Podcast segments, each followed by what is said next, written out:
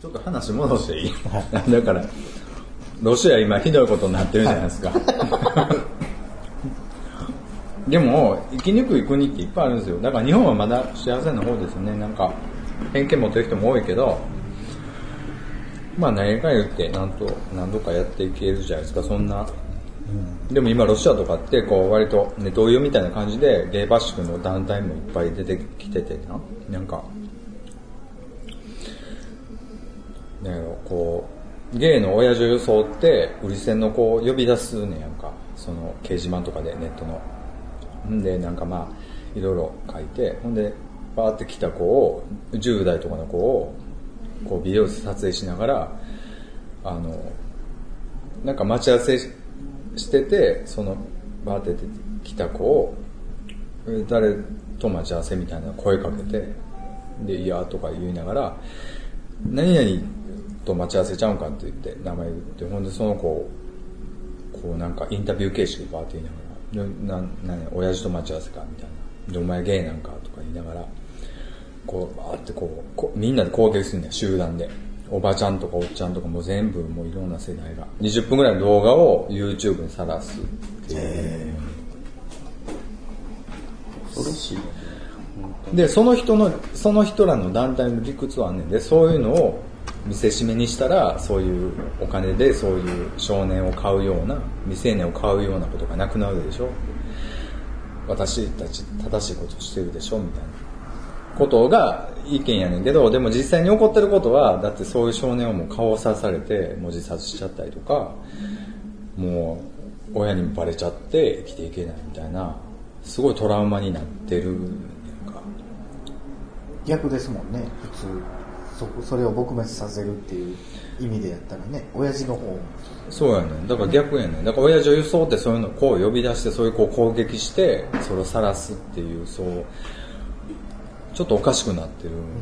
と思うだからあの、へあの、法的にその人を差別していいよっていうことを作っちゃってるというか、であ誰でもやっぱりそういう風な気持ちがあるのを助長してるの。ね。でもでイスラム教の国もオカマはダメ。ゲイ同性愛はダメ。なのね。で一応ね。でもともとすごいこうダメな国ってもともとはやんわり OK やった国が多いんですよ、ロシアもそうやしイスラム圏も割と割と緩かったね。なんかうんちょっと男遊びみたいな感じで、まあ趣味みたいな感じで、その辺をはっきりさせなかったからぎ反動が来て、多分こ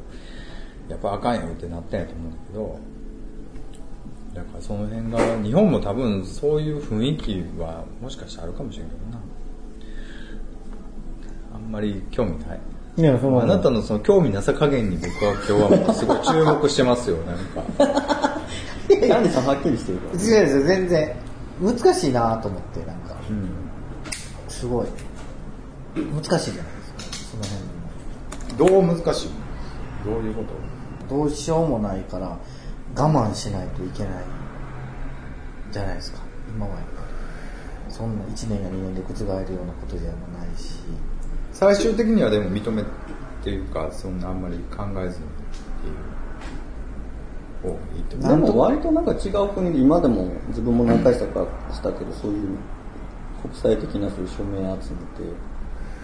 そうちょっと圧力をかけてそういう法法案を通さへんようにしたりとかそういうので、まあ、法律がその決まりかけてるとこそういう署名で止めたりとかも結構あるからまあなんかそういうのになんかおかしいことはおかしいっていうのは。ね、日本の中でも結構あるからなそれは。あるよね。すごいあるよ。ほんで婚外子が憲法違反っていう判決が出たでしょ今日かなんか。あ結婚のやつでしょ、うん。はいはいはほんならそれのニュースのコメント欄があって今日電車で見てたんですけど割となんか全然差別的みんな差別って思ってないけど差別的なコメントばっかりですよね。本当に。だから子供の視点には立ってない意見がほとんどなんですよね。そんな不倫の子供なんか認められへんみたいなことを平気でコメント書いてるんですけど子供関係ないやんか。ほんな生まれた時にはもう選べてないわけでしょ。ほんなそういう子産むなっていう話を平気でするわけよコメントなんで。それってもう十分差別ですよね言ったら。すごいひどいこと書いてるってことを多分認識してないと自分がその立場になってないから。でも同性愛してもそうやんか。自分がその立場にマイノリティになってないからもう気にせずそういうこと言えちゃうわけでしょ。なんかそれってすごい日本も一緒やなっていうかやっぱりその辺はどうしていったらいいのね。なんかそういう法律で言っていくべきなのか分かってもらうっていうのは難しいかもしれないなとか思ったりはするけどね。いやでも僕でも生きてていいんやって思う瞬間って大切だと思うんですよね、あんまり自覚することないけどなんかちょっとすごい落ち込んだ時とかってそういうのじわじわ来るんやんか。なんか日頃なんかちょっと負い目に感じてることとかってあやっぱ俺ってダメなんかなみたいな。やっぱりでもちょっと付き合った方がいいと思うんですよ僕。うん。おかまおかまってまあゲイの子とかね。あんまり遊びまくるのも楽しいけど やっぱりなんかちょっといい思い出作ってほしいなと思うんですよね。付き合って。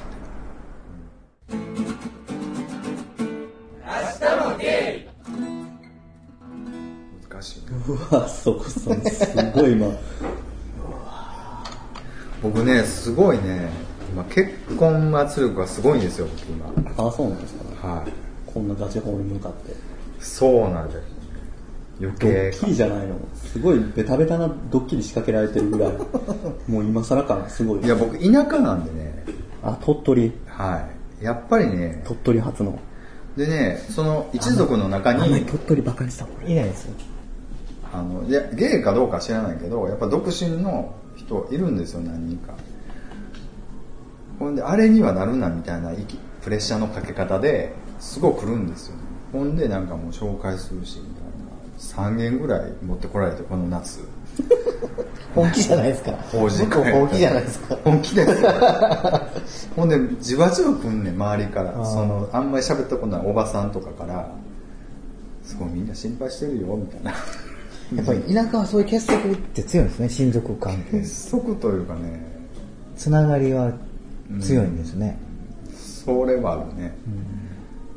あんまりそのいろんなライフスタイルを知らないからさやっぱりもうもうそろそろ40前に結婚してしないともうリミット来てるよみたいな雰囲気とだから田舎ってさ、パズルとかでもピースが少ないのよ。うんだから、結婚せえへん人が一人いるっていうのが身内にいるだけで、なんかそこがずっとその空白の埋まらへんパズルがあるのよ。なんかみんな良かれと思ってそこをこうやって埋めてあげることがその人の幸せみたいな感じで言ってくるんだよね。でも都会に住んで一人で住んでると、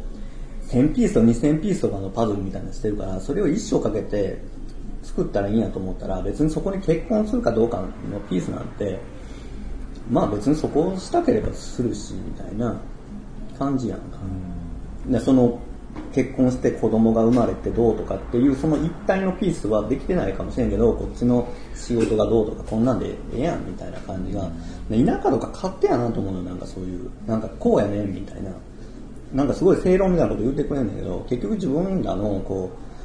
う、なんかこの辺で常になんかこう気になってることをどうにかこう収めたいみたいな感じで、ぶっちゃけねでもね田舎、まあ、この間法事で帰ったのね7月ぐらいに。でなんかね時間の流れ方がゆっくりやんねやっぱり。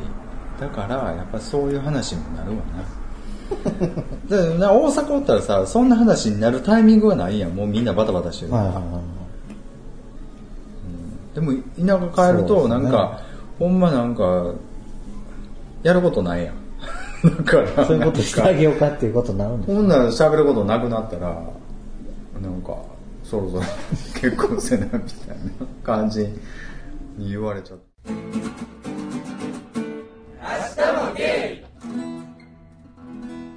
僕ね、最近本読んだんですよ。いいですか？今の話流しても。すいません。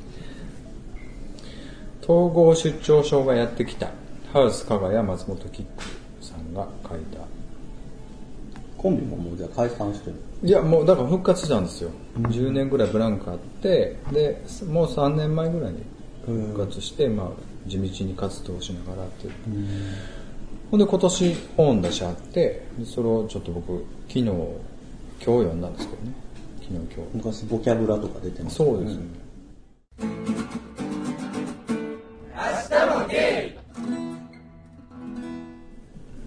全然似てない。でもやっぱり生きるって素晴らしいなって僕すごい思ったんですよ、その時ね。あの全読んで統合失調症っていうのが、あの、ちょっと幻覚が聞こえたり、はいあの、幻聴が聞こえたりして、割とこう、ダウ、ダウナーな感じになっちゃう。打つ手前みたいな感じです。だからまあ、うつ病の一種みたいなことなのかな。僕もちょっと詳しく知らないん。その本読んだ時に思ったのがやっぱりこう、当事者じゃないと絶対理解はできへんことってあるやんか。でうん絶対分かってくれへんやんか。自分。例えばゲイとかでもそうやんか。その、のんけには絶対分かってくれへんし、偏見とか差別もすごいけど、でもそれを引き受けて生きていかなあかんわけやんそう生まれてきたんやししゃあないやんかでもそういうところですごい共感してしまって統合失調症っていうそう病気を持って すいません噛んで そのままくんやと思いますよね。はい。ややこしい病気みたいでなんかでもそういうのを持って生まれてしまったらさああいつメンヘラでみたいな感じでさ偏見もあるしでちょっと嘲笑の笑いみたいなのもあると思うんだけどそんなのも引き受けてでもやっぱり俺は芸人でやりたいことをやっていくんやっていうふうなことがにすごい共感してしまってね。なんかすごいちょっと泣ける本でしたね。ぜひ読んでください。なんかすごいすごい読みやすいですよ。すぐ読みますなんか一日。あんまりですか？なんか。あんまり僕もあんま上手くないんでねこうアピールするいや、ですもごい。内容聞いてるあれではすごい前向きになりそうな本やなまあでも本当そうよね。みんな分からへんことはほんま結構適当よね、だしほんで自分もそういうとこあるやんか。そのゲイ以外のことなんかほとんど知らんからさ。あと平気で差別的なことを言ってしまったりするから。でもそんなんいちいち気にしててもしゃあないと思うねんか。自分がそんな差別的なこと言われたからって。それもそれはそれでしゃあないから。でもそこからどうやって生きていくっていうか。もうそれはそれとしてそう恨み恨みがましくさなんかツイッターでこんなん言われたこんなん言われたって言ってもしゃあないし、なんかやっぱりなんかやりたいことを見つけてる人の方がすごいたいいいいよね。なんかかっこいいし。っていうかなんかさ人が作ったそういうフィルターを自分のそのなんていうの自分の価値観みたいにその軽々しく自分のなんていうのかな見るところにつけたらあかんなって本当思うのよね、なんかみんなさなんかギャギャ言う自分がされたらギャギャ言う割に人にするときに勝手にこうやってなんか赤いピンク色に見えるサングラスとかさ、こうやってしてさも自分が経験してさ感じてこうその価値観を得たかのようになんかそのあああの人はこうやからみたいな感じでさ言うけどさ。そんなもうそんな人の作った価値観にいちいち乗っかったらあかんよってほんま思う。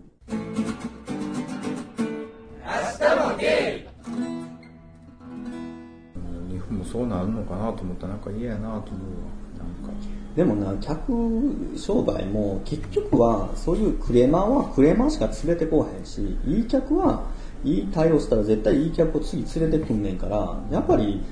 自分たちのサービスに自信があるんやったら、やっぱり客は選んでいかなあかんと思うね。まあでもそんなん小商いの方が見やすいわな。その人と対応できるから。でもすごい大きな企業とかに勤めちゃうともうシステムになってしまってもうるから。マニュアルがね、もう出来上がってももう。そうそう統計でさ何パーはもうクレーマーなんで。もうでもうなんかそんな差別化もできへんやもうその大企業とかやったらならもうそろそろなんか大型量販店みたいな対応にそう僕一回だけそのまあファーストフード店で、あのお水を、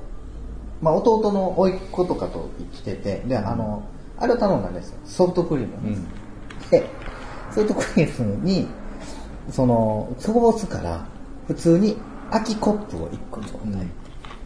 言ったんですよ。その、お水入れるようなコップ、S のコップあるじゃないですか。ねそういうサービスしてないですって言うわいや、その子供が落とすから、あの、欲しいんですけど、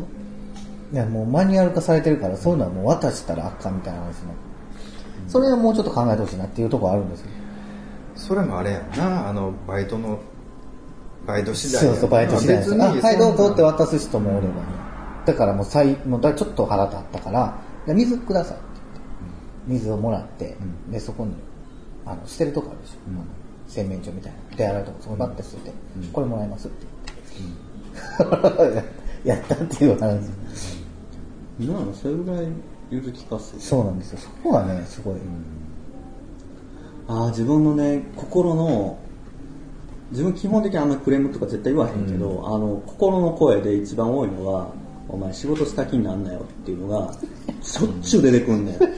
あのなんていうのあのちょっとこなれてきてぐらいのバイトとか、あの子とかがあの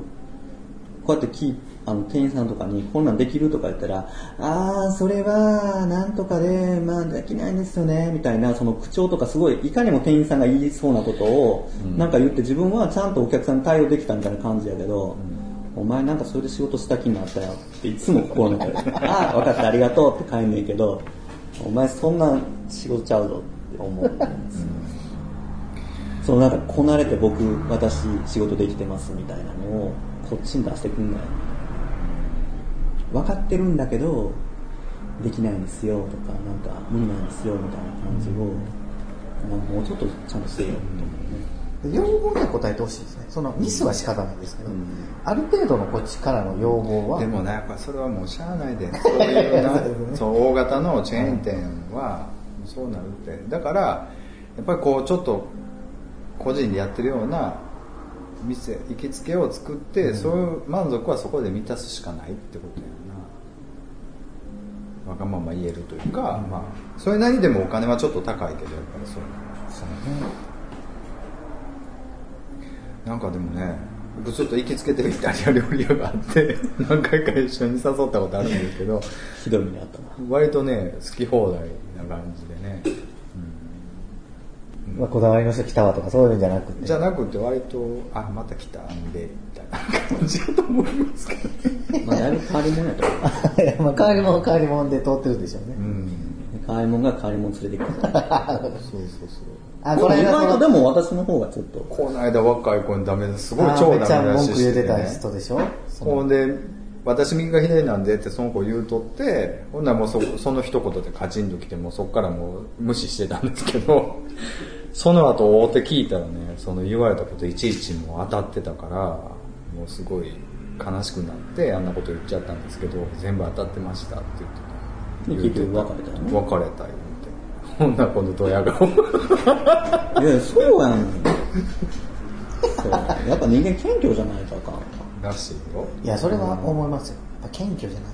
と。でもやっぱそこで、あ、ありがとうございますって。でもな、そんなに。22、3の子な、そら言わいやまあそうやんそんまあそれもそうなんですよねもう30過ぎたおっさんがさ、本気で腹立ててさ、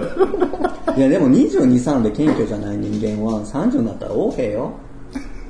それはだって、あ、自分は子供やって、本当にあの世の中の役にも立ってないし、ペーペーやと思ってたら、22で自覚してたらそこで、あ、そうですよねって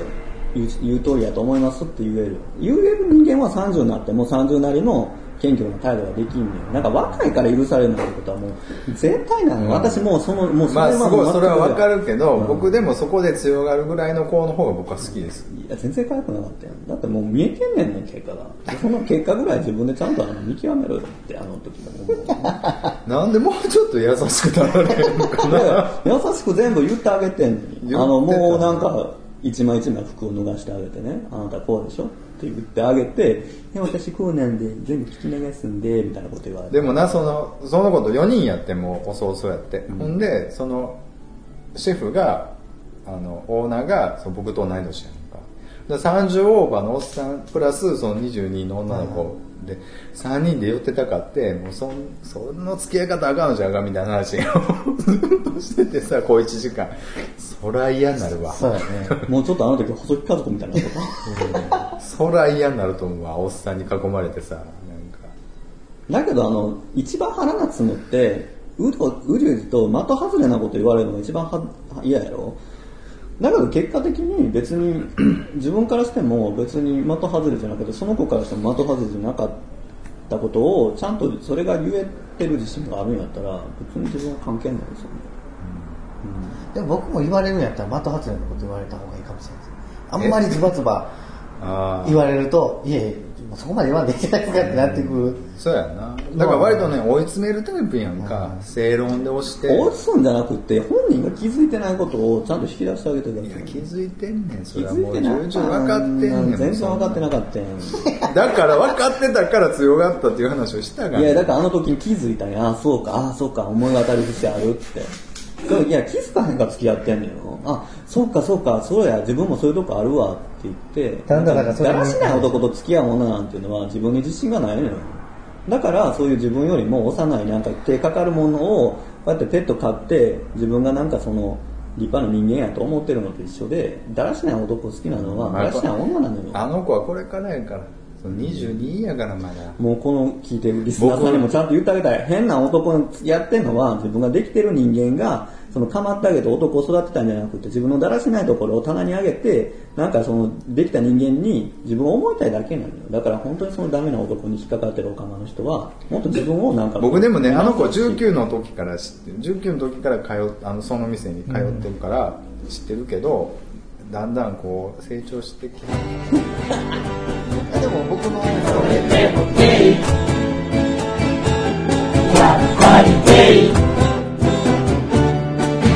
日もデイ